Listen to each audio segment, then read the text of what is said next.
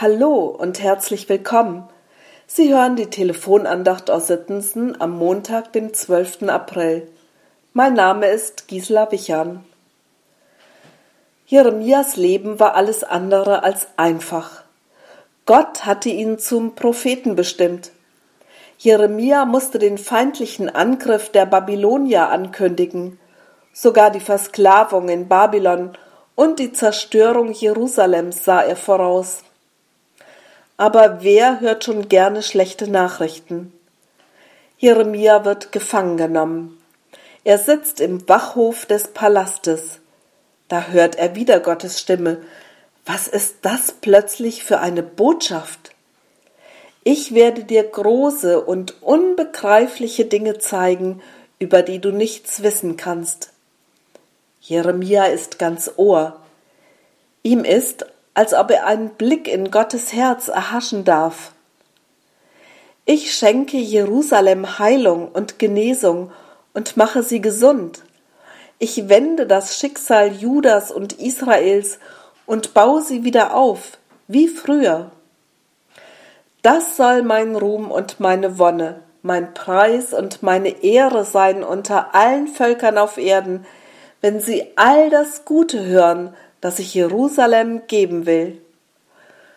Noch sagt ihr von diesem Ort, es ist ein unbewohntes Trümmerfeld, von Mensch und Tier verlassen. Doch bald wird man an diesem Ort wieder Stimmen hören. Stimmen voller Jubel und Freude wird man hören. Denn ich werde das Schicksal meines Landes wenden. Es soll wieder wie früher werden, das verspricht der Herr. In Kapitel 33 ist durchgehend davon zu lesen, dass Gott großartige Pläne hat mit dieser zerstörten Stadt Jerusalem. Damit wird er sich einen Herzenswunsch erfüllen.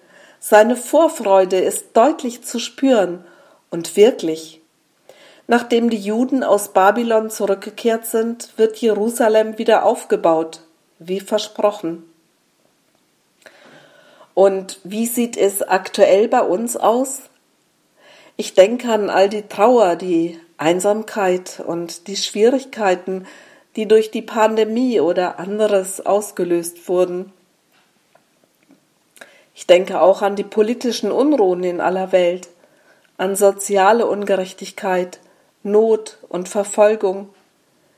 Welche Botschaft hätte Jeremia heute für uns und für die ganze Welt? Was ist heute im Herzen Gottes zu sehen und zu erfühlen? Im letzten Buch der Bibel verheißt uns Gott, siehe, ich mache alles neu.